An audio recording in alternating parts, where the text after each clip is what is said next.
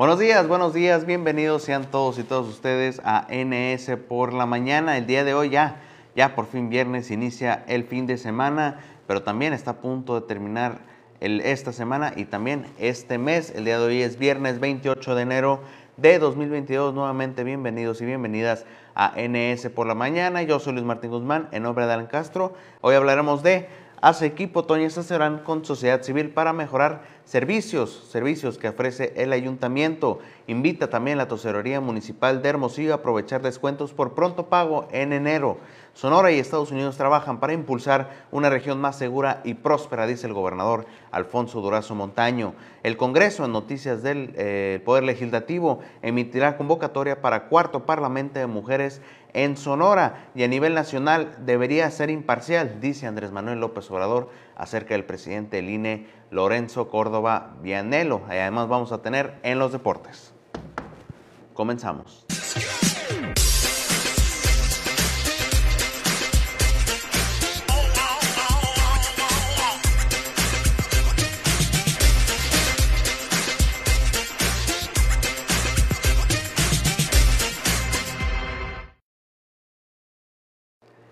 Y antes de pasar a nuestra sección de efemérides de un día como hoy, quisiera mandar una extensa felicitación a todas aquellas personas que están cumpliendo años o celebran algo especial, sobre todo aquellos que son seguidores de la multiplataforma política número uno del Estado, Nuevo Sonora.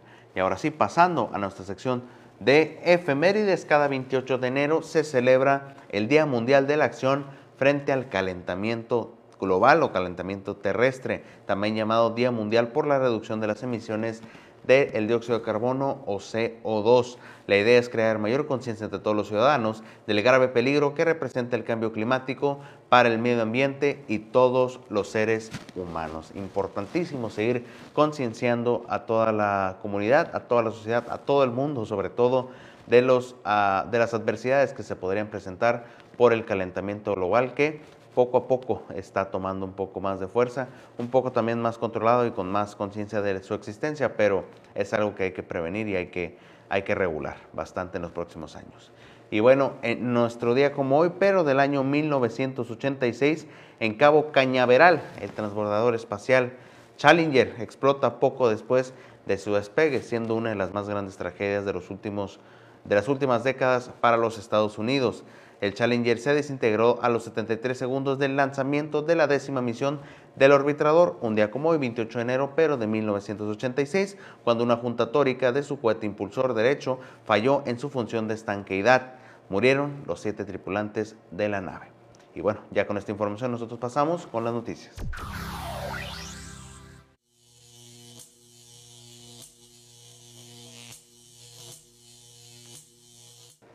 Hace equipo el alcalde Toña Estiazarán con sociedad civil para mejorar servicios. La información la tenemos con Emanuel Quintana. En encuentro con organizaciones de la sociedad civil, donde evaluaron avances y retos en lo que va de la administración en cuanto a servicios públicos, el presidente municipal de Hermosillo, Antonio Estezarán Gutiérrez, confirmó el interés de hacer alianzas con los grupos ambientalistas y activistas a favor del bienestar de animales. Nosotros llegamos aquí no a nadar de muertito, Llegamos aquí a tomar decisiones por el bien de la ciudad y que yo creo que llegó el momento de ponerle orden en la casa para que, habiendo orden en la casa, podamos tener una ciudad de la que todos nos sentamos, nos sentamos orgullosos. En el encuentro presentaron informes de avances los titulares de servicios públicos municipales, Agencia Municipal de Energía y Cambio Climático, Agua de Hermosillo, Centro de Atención Canina y Felina y la Dirección de Participación Ciudadana. El presidente municipal describió pormenores del ambicioso programa de inversión de 550 millones de pesos de recurso municipal directo para atender el deterioro de la infraestructura urbana y a su vez mejorar espacios para el deporte, la convivencia familiar e instalaciones de uso comunitario. También las próximas adquisiciones de equipamiento para las áreas operativas relacionadas con los servicios públicos y el éxito internacional de la estrategia Biciclando, que surgió como una idea de la sociedad civil hermosillense reconoció que la toma de decisiones desde el gobierno municipal a fin de hacer posible que los proyectos para la ciudad se concreten requiere romper inercias y eso conlleva resistencias. Como presidente municipal en gran medida el apoyo de la sociedad civil, eso lo tengo muy claro y por supuesto que vamos a seguir trabajando de la mano con ustedes para que la gente se sienta orgullosa de su gobierno. El presidente Antonio Estazarán ratificó su disposición de continuar este tipo de mesas de trabajo con representantes de la comunidad hermosillense, bajo la premisa de que el gobierno no puede solo y de que necesita el acompañamiento y respaldo de las y los ciudadanos. Informó para Nuevo Sonora Emanuel Quintana. Ahí está la información del municipio de Hermosillo, Antonio Esteazarán. Y bueno, siguiendo con más noticias del gobierno municipal, a pocos días que concluyan eh, los descuentos del 10 al 15% por pronto pago de predial, la directora de ingresos de Tesorería de Hermosillo, Yasmina Anaya Camargo, invitó a las familias a aprovechar la promoción que estará vigente hasta el lunes 31 de enero. La directora de ingresos de la dependencia calificó como positiva la respuesta por parte de los ciudadanos que han realizado su pago ya sea a través de los módulos disponibles o en línea, por lo que Tesorería de Hermosillo, ubicada en Veracruz, ampliará sus, horarios de atención el domingo de 9 a.m. a 1 p.m. y el lunes de 8 a.m. a 10 p.m. a quienes deseen realizar el pago en sus instalaciones. Son 57 mil cuentas de claves catastrales pagadas hasta el 24 de enero y un total de 12.798 en descuentos realizados a grupos vulnerables quienes han aprovechado el 50% menos en su pago de predial. Pues bueno, ahí está la información del Ayuntamiento y Tesorería Municipal. Nosotros pasamos un corte comercial y regresamos.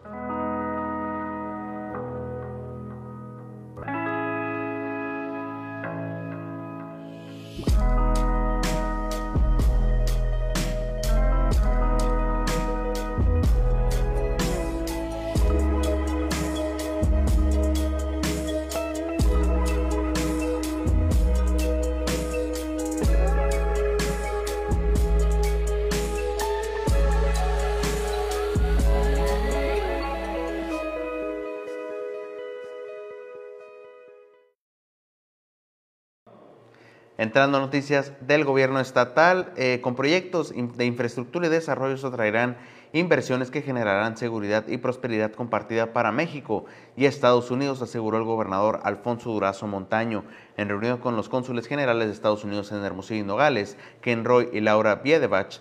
Respectivamente, el mandatario habló sobre los diversos planes de infraestructura carretera, marítima, energética y aduanera y que buscan atraer más capital extranjero y turismo estadounidense, así como incrementar el comercio de exportación a la entidad. Durazo Montaño detalló que esto será posible gracias a, las iniciativas que el presidente Andrés Manuel López Obrador ha proyectado para Sonora, como la renovación de los seis puertos fronterizos del Estado y la construcción de la planta solar en Puerto Peñasco. Aunado a esto, el mandatario destacó el programa de ampliación carretera, donde se contemplan obras, como la carretera Sasabe, Altar, Sonoita, Puerto Peñasco y Guaymas, Chihuahua. Estos proyectos, dijo, vendrán acompañados de mayor presencia de las fuerzas de seguridad federales y estatales para garantizar el Estado de Derecho, la paz y la tranquilidad de la ciudadanía, así como la certeza a las inversiones que establezcan en la entidad. Ahí está la información del gobernador Alfonso Durazo Montaño, que el día de hoy se reunió con los cónsules de aquí de Hermosillo y Nogales eh, para hablar de estos proyectos de los que de los que ya he comentado. Y bueno, pasando del Poder Ejecutivo al Poder Legislativo, las diputadas que integran la Comisión para la Igualdad de Género aprobaron emitir la convocatoria pública para la realización del cuarto Parlamento de Mujeres del Estado de Sonora, que tiene el objetivo de debatir, revisar, promover e integrar una agencia legislativa relativa a la equidad e igualdad de género, así como para prevenir y erradicar toda forma de discriminación y violencia hacia las mujeres. La diputada Rosa Elena Trujillo Llanes, de la, presidenta de la citada comisión, sometió a consideración las bases de la convocatoria en las que se detallan el objeto de la misma, los requisitos para participar, la documentación y los temas que son gestión y atención de la salud de las mujeres, ciudades seguras para las mujeres y la participación de las mujeres en el sistema democrático. La diputada mencionó que a partir de la publicación de la convocatoria y hasta el día 28 de febrero del, año en curso podrán presentarse los registros de ponencias, los cuales serán recibidas a través del correo electrónico comisiónigualdadsonora.gmail.com, mismo por el cual los participantes recibirán un correo de confirmación y la liga de formulario de inscripción.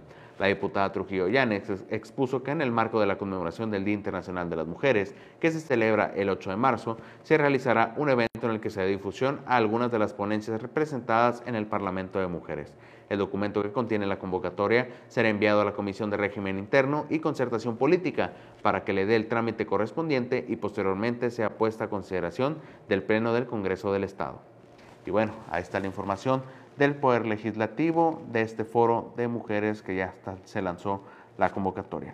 Nosotros vamos a otro corte comercial y regresamos.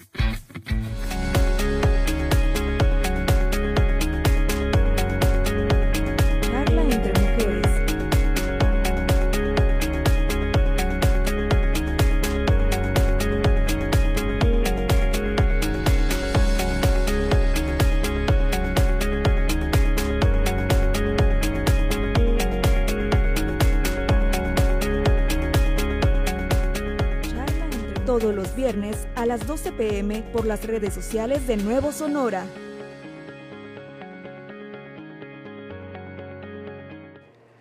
En noticias nacionales, el presidente Andrés Manuel López Obrador dijo que el consejero presidente del Instituto Nacional Electoral, Lorenzo Córdoba, debería de ser una autoridad imparcial y cuidar las formas al asistir a la reunión plenaria del PAN.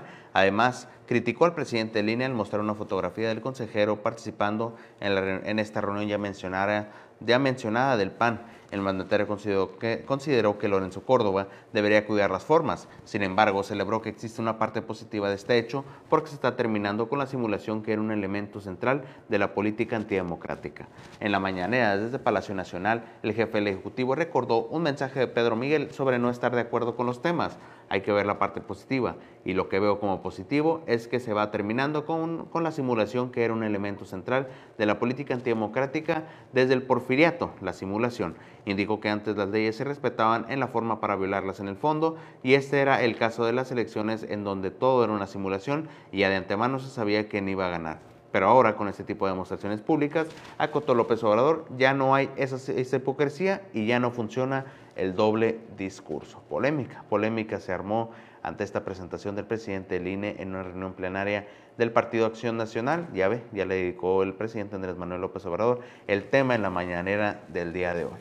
Y bueno, nosotros continuando con más noticias acerca del Festival Alfonso Ortiz Tirado, que ya concluye este fin de semana, pero nuestros compañeros David Omar Guirado y Meli Mesa eh, nos prepararon una información muy interesante sobre la banda sinfónica de nuestro estado. Vamos con la información. La noche de gala del lunes 24 de enero en el Palacio Municipal de Álamo, Sonora, estuvo a cargo de la Banda Sinfónica del Estado de Sonora, dirigida por el maestro Renato Supo. Fue algo realmente muy anhelado, muy esperado, el público respondió muy bien, la banda trabajábamos muy bien en este concierto y la verdad que vengo casi casi así extasiado, la verdad es un concierto de muchas obras de, ópera y de zarzuela y la verdad que súper contento terminamos, muy agradecido con nuestro público y gracias a todo el personal que nos, que nos apoyó para estar presentes aquí en el Festival Ortiz Tirado. El 9 de junio de 1980 se instituye por decreto la Banda de Música del Estado de Sonora, integrada en su mayoría por músicos sonorenses a quienes se les invita a consolidar su trayectoria profesional o iniciarla de manera formal. En 2004 fue nombrada Patrimonio Cultural del Estado de Sonora. Somos una agrupación con más de 41 años de, de existencia y de creación y es la primera vez que tocamos aquí en este foro tan importante como son las noches del Palacio. Para nosotros fue una experiencia única y maravillosa. Conocían cada uno de los temas y por supuesto que aplaudieron todos y cada uno de ellos. La respuesta que siempre nosotros los músicos esperamos es precisamente el aplauso del público. El propósito fundamental de la banda es fomentar la música como expresión artística, enaltecer los valores artísticos y culturales, esencialmente de origen popular, rescatar la música popular sonorense y difundir la enorme diversidad musical que caracteriza a nuestro estado. En marzo de 2019, Renato Supo, actual director de la banda, inicia una transformación de la agrupación con el fin de expandir sus límites musicales y visuales. Y el 17 de enero de 2020, en el día inaugural del Festival Internacional Alfonso Ortiz Tirado, se anuncia la transformación y evolución musical de la Banda de Música del Estado a Banda Sinfónica del Estado de Sonora, para cambiar su sonoridad, extender sus repertorios y difundir la cultura internacional, sin perder la esencia para la cual fue creada, interpretar la música sonorense y darle voz a nuestros compositores mexicanos. Fíjate que vienen muchos retos, muchos nuevos escenarios. Estamos ya en el diseño de esta próxima temporada. Y la verdad que en cuanto tengamos ya el diseño resuelto, en cuanto ya tengamos la temporada lista, se las haremos llegar.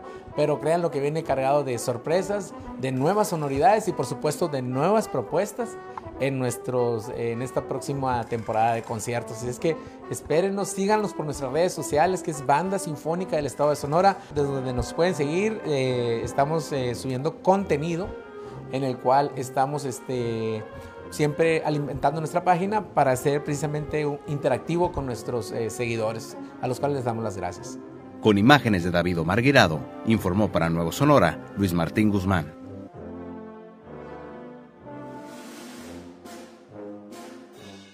Ahí está la información esta sobre la banda sinfónica de nuestro estado. Y bueno, nosotros vamos a un corte comercial y regresamos con los deportes. Con tertulio entre colegas.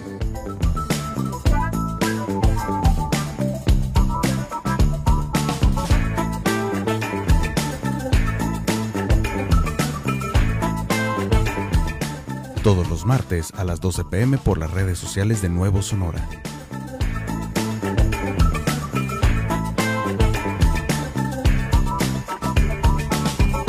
Tertulio entre colegas.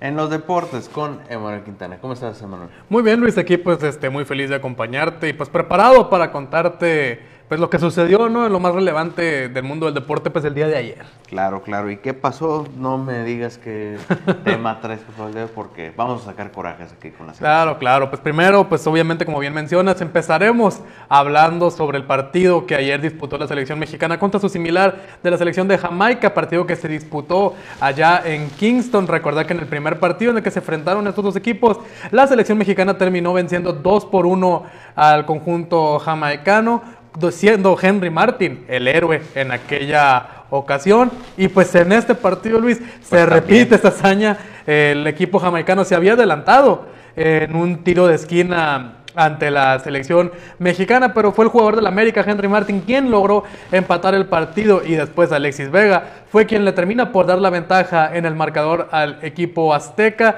que pues le da unos muy valiosos tres puntos, pero preocupa preocupa el estilo de juego que en esos momentos tiene la selección mexicana. Así es, Emanuel. Curiosamente, y curiosamente Henry Martin no está convocado. Claro. Era, entró por suplencia de Raúl Jiménez. Eh, y bueno, finalmente se resultó para la selección.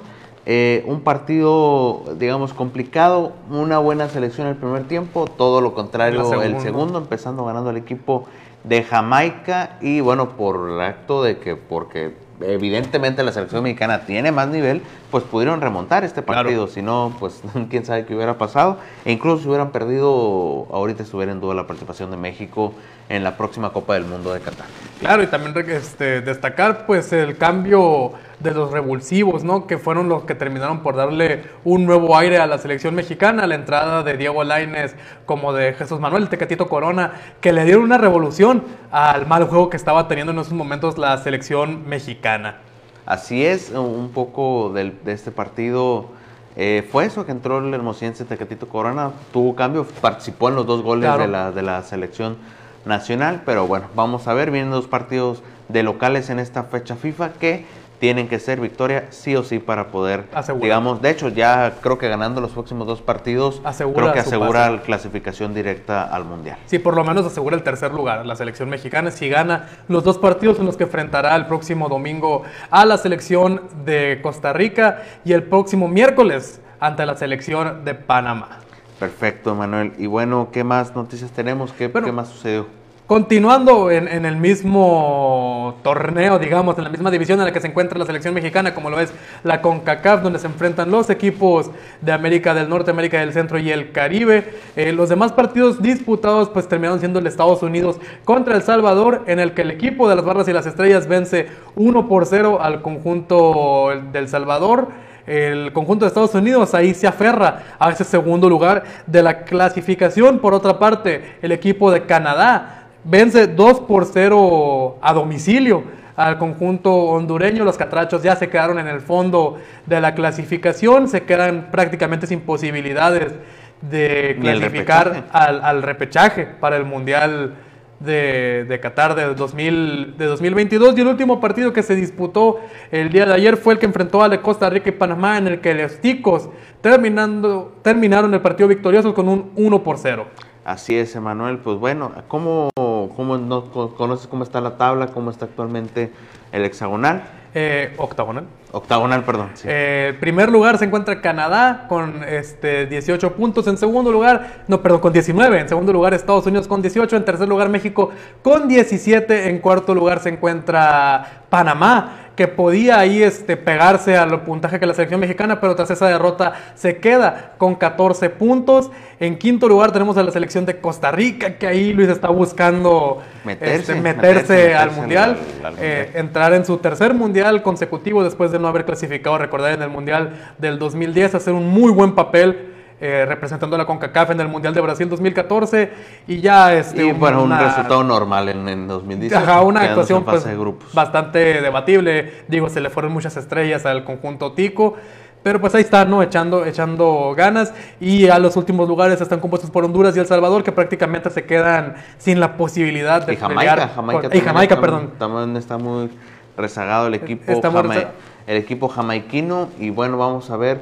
Pronóstico, ¿quién es el, ah, digo, ya creo que ya te lo había preguntado en la jornada anterior, ahora te vuelvo a preguntar ya con estos resultados, pronóstico de quién posiblemente se quede, que clasifique directamente y quién entre repechaje. Eh, pues yo creo que es obvio que México, Estados Unidos, Canadá terminarán siendo los tres países que consigan el pase directo a la cita mundialista. Y en el repechaje que se ve disputado entre Panamá contra Costa Rica, yo creo que los panameños consigan el pase a su segundo mundial consecutivo y segundo mundial De su toda su historia. Sí, de acuerdo totalmente contigo, Emanuel. Yo creo que indi- indiscriminadamente de cómo vayan a quedar los primeros tres, yo creo que van a ser finalmente esos tres los que se clasifiquen. Claro. Y el cuarto lugar, efectivamente, yo también pienso que va a ser Panamá, que va a tener que enfrentar al de Conmebol, que también tiene los resultados de la zona sudamericana para el Mundial. Así es, este, los partidos que se disputaron el día de ayer, hablando primero del Paraguay contra Uruguay, en el que el equipo de los uruguayos vencen 1 por 0, terminando ahí por, por pelear, ¿no? Buscar esa clasificación al Mundial de Qatar 2022.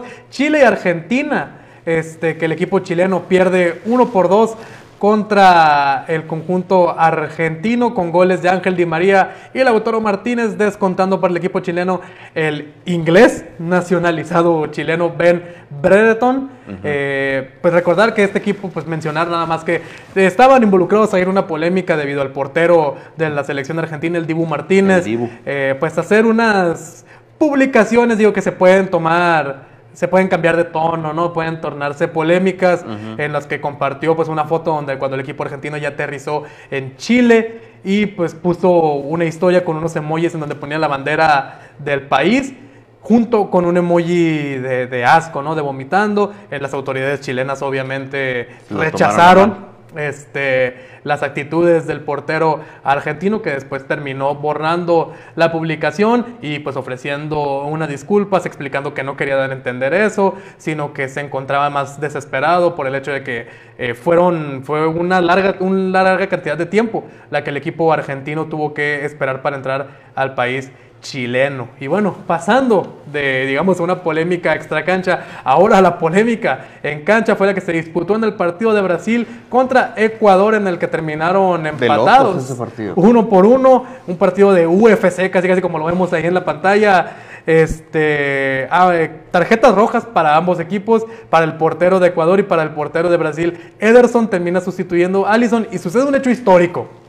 Y es que Allison comete dos faltas gravísimas en donde en una le habían sacado por primera, por primera vez al árbitro le sacó la tarjeta roja, se arrepiente después de ver el VAR, le saca una tarjeta amarilla y después el mismo portero Allison vuelve a provocar una acción que se debatía, que pues le da, debería de dar la doble amarilla, el árbitro eh, después de revisar el VAR decidió que tocó el balón, que el, el portero brasileño iba siguiendo el balón, no tenía la intención de golpear Sí. al jugador ecuatoriano y le retira de nuevo la tarjeta roja y lo deja sin una tarjeta amarilla. Así es. Bueno, pues de locos esa Claro. situación del portero Alison Becker de, de Liverpool, ¿no? Sí, Sí, de Liverpool. fue en el Liverpool.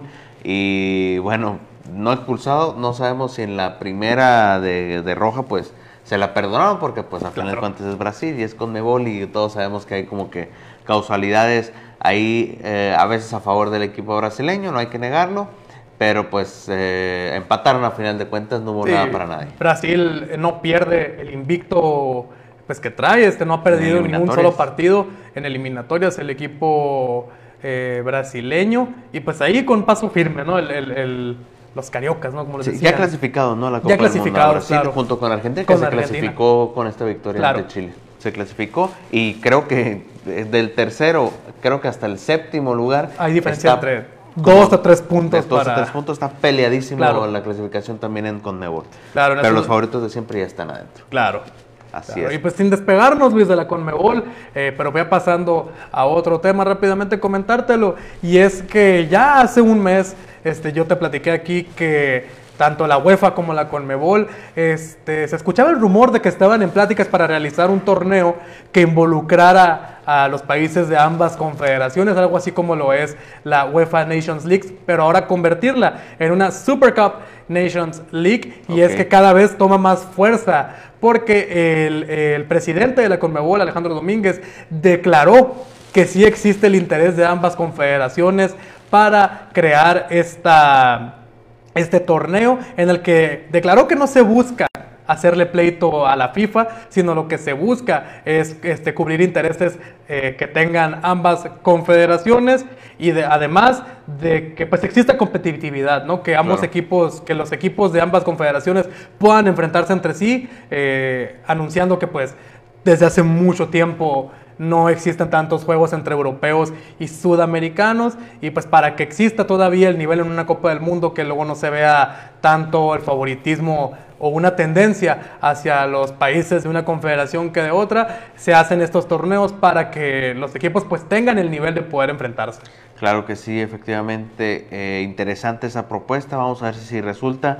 Hay comentarios eh, divididos entre Claro. quienes están a favor y quienes están en contra. Unos de que no es posible que se tengan que enfrentar, que tengas que juntar dos confederaciones, además por cuestión de distancias Claro. también es algo muy complicado, pero también por espectáculo y por competitividad, pues claro que uno estaría agradecido de un torneo entre selecciones de Conmebol y, y de Europa, que pues a final de cuentas son las dos mejores del mundo. Así es, así es, como tú mencionas, eh, lo que más este, genera polémicas pues es la logística, ¿no? Que va a generar la organización de este tipo de torneo. Bien mencionas, estamos hablando de viajes de un continente a otro, en donde pues es una gastada de dinero bastante grande. Ya sabemos que pues a la FIFA eso no le termina por gustar y además que pues en la polémica que se ven involucrados en donde eh, varios, como ya lo vimos, ¿no? En, en la Supercopa de Clubes, esta que duró 24 horas, en donde la FIFA pronunció, bueno, la UEFA, días, primero que días nada, este, pronunció su inconformidad, en donde pues se rumoraba que más allá de pelear por lo jus- la justicia y lo demás,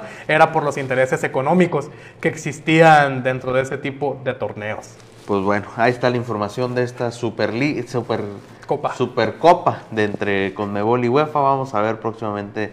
Nos traerás más información Claro. al respecto de cuando esté, esté disponible, claro. Y bueno, sería todo por. Sería todo.